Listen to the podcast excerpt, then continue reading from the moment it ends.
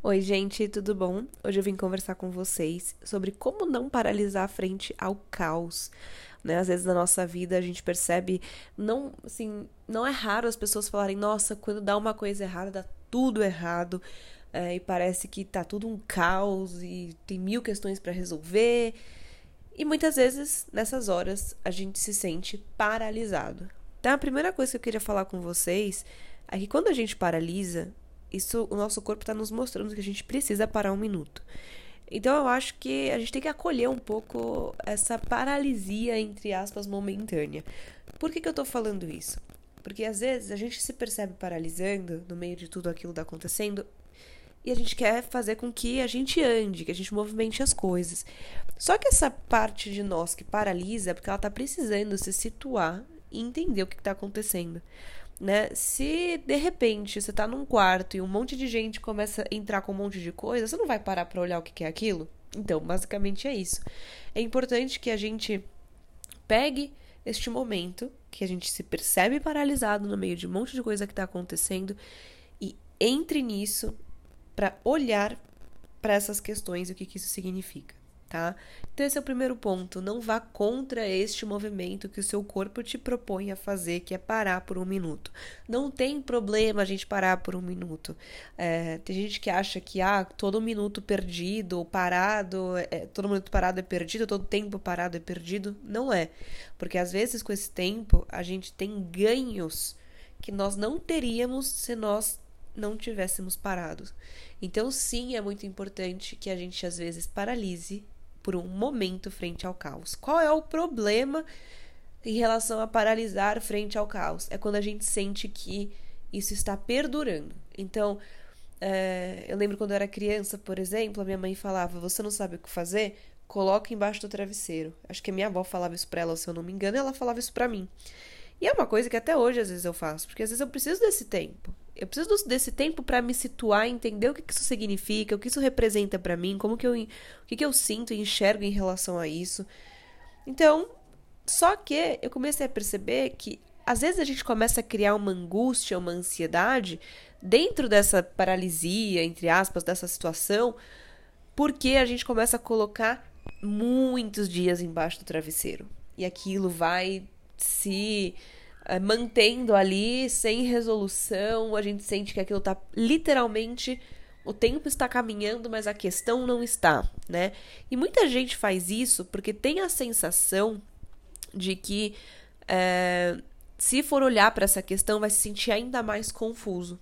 E isso é uma coisa que eu percebo. Muitas vezes as pessoas, até na clínica, vêm falar para mim assim: Isa, eu não sei o que fazer, eu não sei o que eu acho, eu não sei o que eu penso, eu não sei o que eu sinto. Só que as pessoas começam a falar e elas sabem. Só que muitas vezes eu vejo duas coisas. Primeiro, muitas vezes, como não é algo que aquela pessoa gostaria, então não é do jeito que a pessoa queria que fosse, ela muitas vezes não quer admitir que é dessa forma. Então, sim, muitas vezes a forma como a gente percebe que a gente precisa resolver algo não é como a gente gostaria. Até porque o problema já não é como a gente gostaria. Mas, às vezes, tentar afastar isso, porque, ah, eu não quero que as coisas mudem, eu tenho medo de mudança, ou eu não sei o que isso vai ocasionar, etc., faz com que a gente comece a repetir para nós que a gente não sabe. E não que a gente elabore o que tem de problema e de dificuldade, entendeu? A gente entra num processo em que a gente acha que o problema tá na nossa indecisão. E não tá. Muitas vezes a gente tem que elaborar as consequências, elaborar essa, essa ação, essa percepção muito mais do que a gente repetir para nós que a gente não sabe quando a gente mesmo já está dizendo o que a gente acha que a gente tem que fazer. Então, eu vejo que isso acontece muito, muito, muito com as pessoas. É... E o segundo ponto é porque a gente sabe que quando a gente toma uma decisão, não tomar uma decisão é uma decisão, né? Não podemos esquecer. Mas às vezes a gente acha que o não sei vai fazer com que talvez a, a resolução de algo que não seja como a gente gostaria, talvez mude né? E isso faz com que a gente não queira muitas vezes bater o martelo e falar, ai, assumir a autorresponsabilidade, assumir que essa é a questão, assumir que esse é o problema. Então, isso faz com que a gente fique muitas vezes ali colocando embaixo do travesseiro, né? Por muitos dias, no caso. É, e aí que tá a maior questão disso. O problema não é a gente parar por um momento. O problema é a gente parar por muito, muitos momentos. Porque, gente, quando a gente começa a colocar todos os dias, com o passar do tempo, aquilo embaixo do travesseiro, embaixo do travesseiro, vou ignorar essa questão, depois eu vejo isso, depois eu penso sobre isso. Não, tem coisas que são mais importantes. No fundo, a gente sabe que a, talvez não seja tão importante aquilo, seja mais prioritário e mais importante. O que, que acontece? É como um copo. Isso vai transbordar. Porque a gente vai guardando, a gente vai guardando, a gente vai guardando. A angústia da gente saber, ansiedade ou angústia, cada pessoa traz um, um sentimento, né, em relação a isso. Que a gente sente de perceber que nós estamos deixando, tentando deixar de lado uma coisa que a gente sabe que é importante, isso toma conta. Muito mais do que se você vai e olha isso de frente. As pessoas têm a falsa pressuposição de que às vezes ignorar uma questão vai fazer com que a gente assim, as pessoas têm a falsa pressuposição de que dá para ignorar questões importantes e não dá, porque a gente sabe o que fica martelando na nossa cabeça. Muitas vezes a gente sabe o motivo pelo qual é tão difícil de pegar no sono à noite, ou porque é tão difícil se desligar e ter um momento de, de descanso, né? De, é, de lazer e etc. Então, se aquilo tá te perturbando, não tá deixando né, os seus pensamentos quietos, é, aquela questão tá sempre ali, não adianta tentar ignorar ela, ela vai continuar ali enquanto ela não for olhada, né? É igual uma criança que quer atenção. Ela começa pedindo, demonstrando, e de repente isso se torna grito, birra, né? E, e outras formas de tentar ter essa atenção. Então, os nossos pensamentos também começa ali, um sussurro, de repente aquilo tá gritando na nossa cabeça várias vezes por dia. Então é muito importante que a gente entenda isso.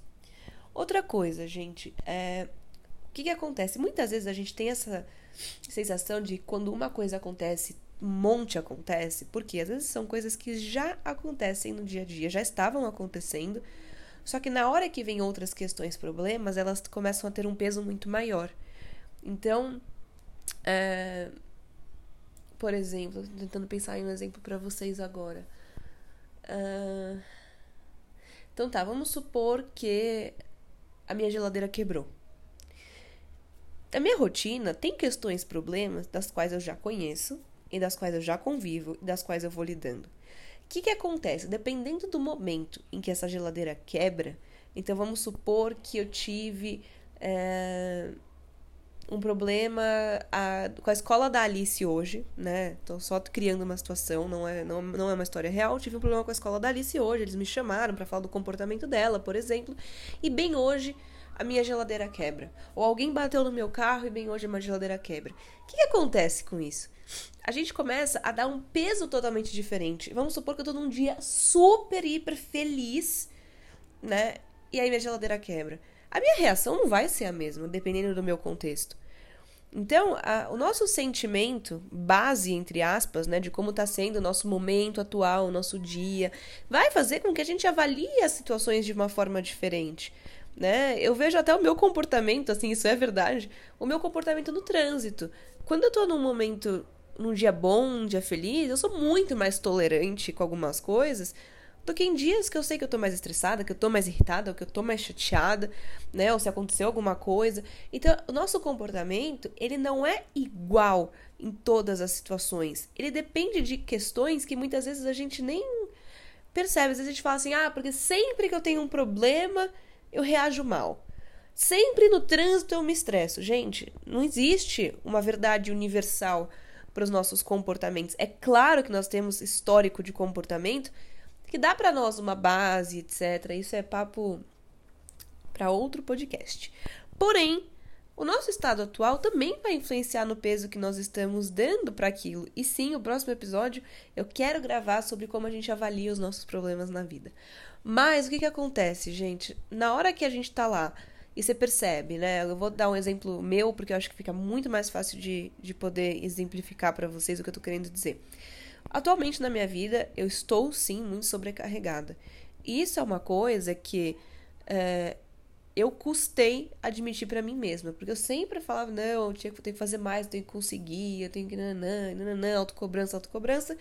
E sim, estou sobrecarregada. Porém, o que, que acontece com essa sobrecarga?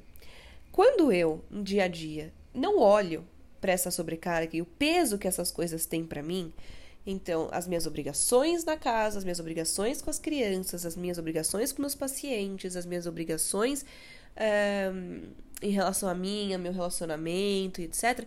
Quando eu vou vendo todas essas áreas, se eu não vou dando o peso para essas situações conforme elas vão acontecendo, quando uma outra situação, como por exemplo a geladeira quebrar, acontece, eu jogo muito deste peso naquilo. E isso também deixa as pessoas muito frustradas. Por quê? Aí a gente tem uma descarga, né, assim, de emoção e de, uh, de sentimento sobre uma coisa. Fala, não, mas por que, que eu reagi tão mal a esta situação? Às vezes não é por causa desta situação, é do contexto em que essa situação aconteceu.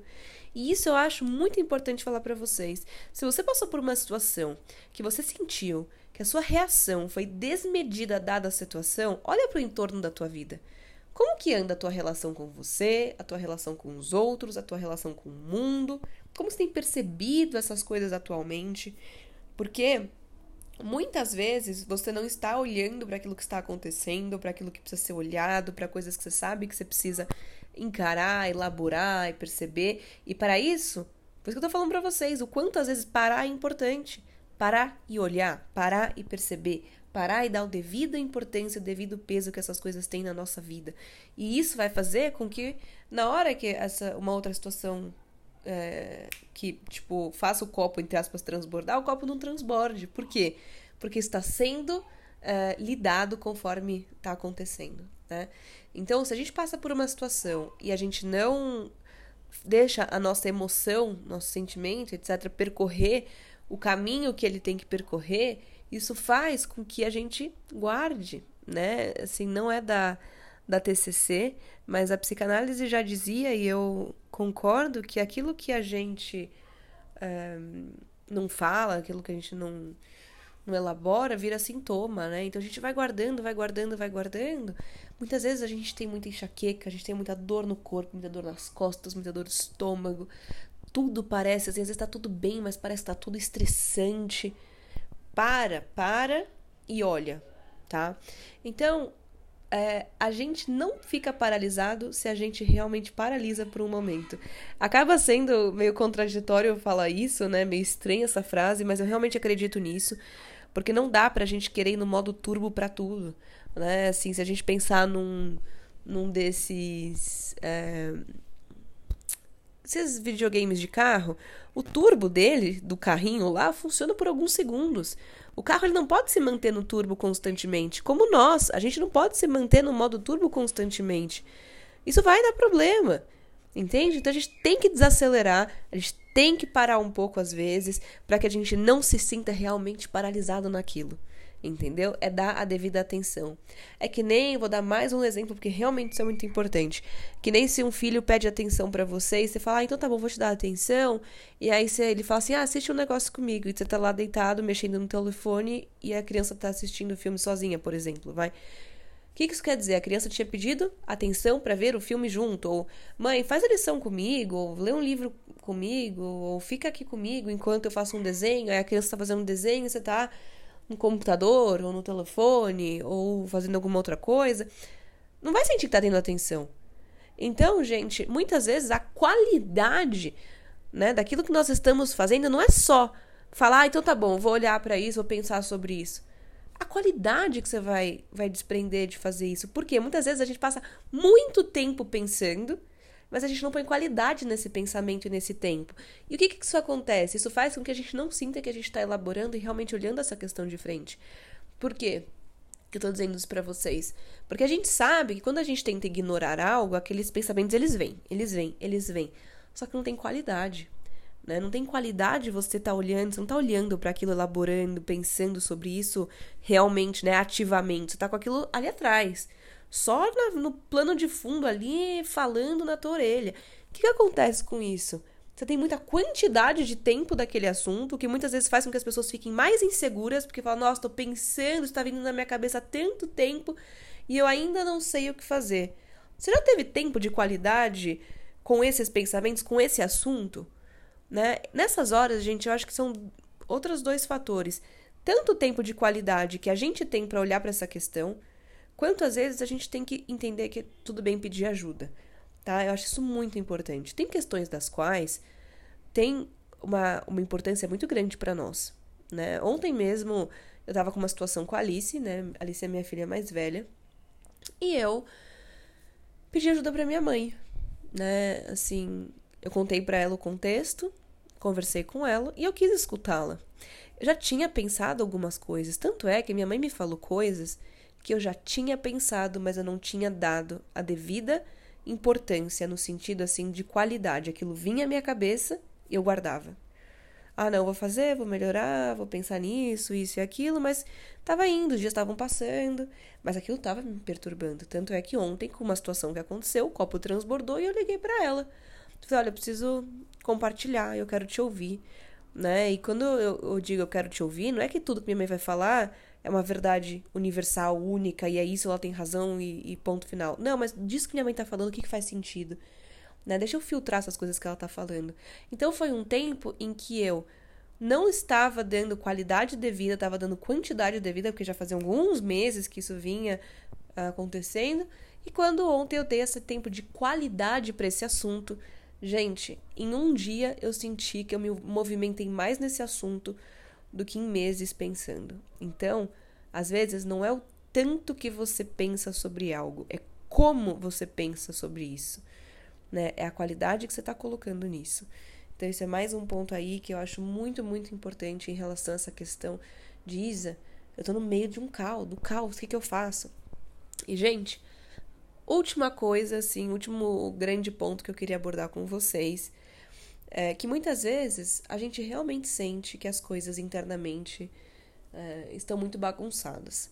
Com isso, tem uma coisa que eu gosto muito de fazer e que me ajuda bastante. Isso não necessariamente traz a qualidade, tá? A qualidade quem traz é a nossa postura, somos nós, né? Mas isso ajuda a gente a sentir um passo anterior à qualidade, que é muitas vezes o que a gente precisa antes de dar qualidade, é a organização de tudo isso.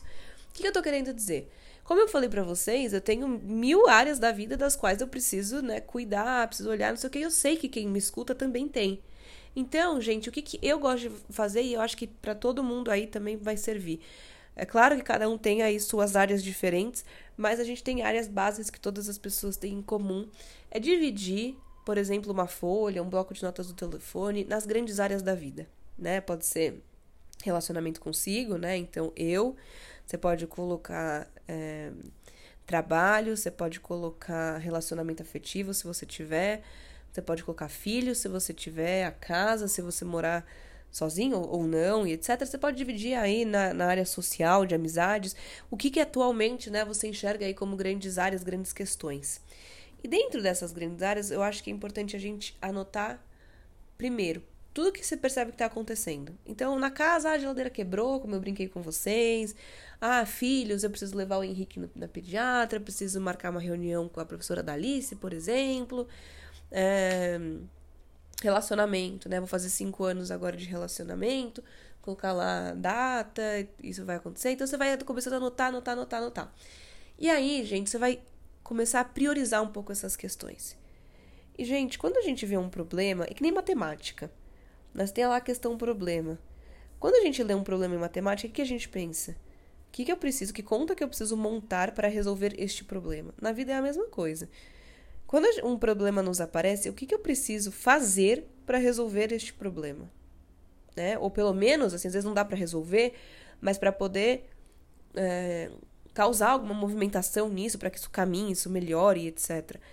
Né? Então, é, eu gosto muito da. É uma frase muito. que todo mundo já ouviu, mas eu gosto disso nessas horas, que é quem não tem cão caçar com gato. Muitas vezes a gente se apega a uma resolução única de um problema. Então, é, por exemplo, a geladeira quebrou, eu preciso chamar um, um técnico especializado em geladeira, né? Dando um exemplo para vocês. Isso faz com que a gente não pense que as situações elas têm outras às vezes alternativas. Vamos supor que, putz, muito caro chamar um técnico de geladeira. É até difícil esse problema, poderia ser outros mais fáceis de dar exemplo, mas beleza. Eu poderia, nessas horas, me desesperar, falar não tenho dinheiro para chamar o técnico.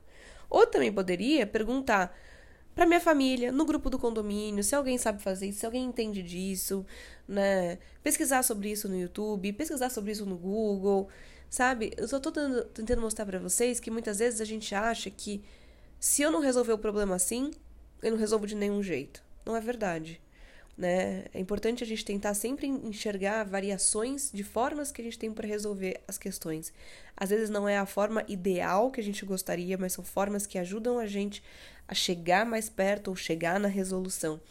Então, isso é outra coisa que eu acho importante. Na hora que você faz aquela lista e você começa a perceber por que, que eu estou paralisando essa questão, por que, que eu estou há tanto tempo sem resolver isso que eu preciso, ou por que, que isso tomou tanta conta de mim, por que, que isso mexeu tanto comigo, né? Entender um pouco é, o que, que eu preciso fazer para que eu comece a sentir que eu estou me movimentando no meio disso, né? O que, que eu poderia também fazer que poderia talvez resolver mais de uma coisa simultaneamente? Ou o que, que talvez eu esteja fazendo que está causando talvez alguma dessas questões? Então a gente tem que fazer toda essa avaliação. Eu gosto de trazer esses questionamentos para vocês porque eu sinto que isso traz muito mais movimentação. Então, um, sobre a gente se sentir paralisado no meio do caos, uh, no meio de estresse, no meio de problemáticas do dia a dia, eu acho que esses são pontos importantíssimos, né? Para, assim, todas as pessoas estão passando por alguma questão agora que não gostariam de estar passando. Agora, o que diferencia uma pessoa da outra é a qualidade que essa pessoa, né, aborda isso, como eu falei para vocês, se a pessoa fica tentando ignorar, se a pessoa olha isso de frente, de que forma, como que ela se posiciona perante a isso. Então, gente, é, a nossa movimentação dentro das coisas que nos acontece ela é importante, mas muitas vezes a gente sim precisa parar um momento para conseguir se movimentar. Então é isso. Eu espero que vocês tenham gostado e eu vejo vocês no próximo episódio.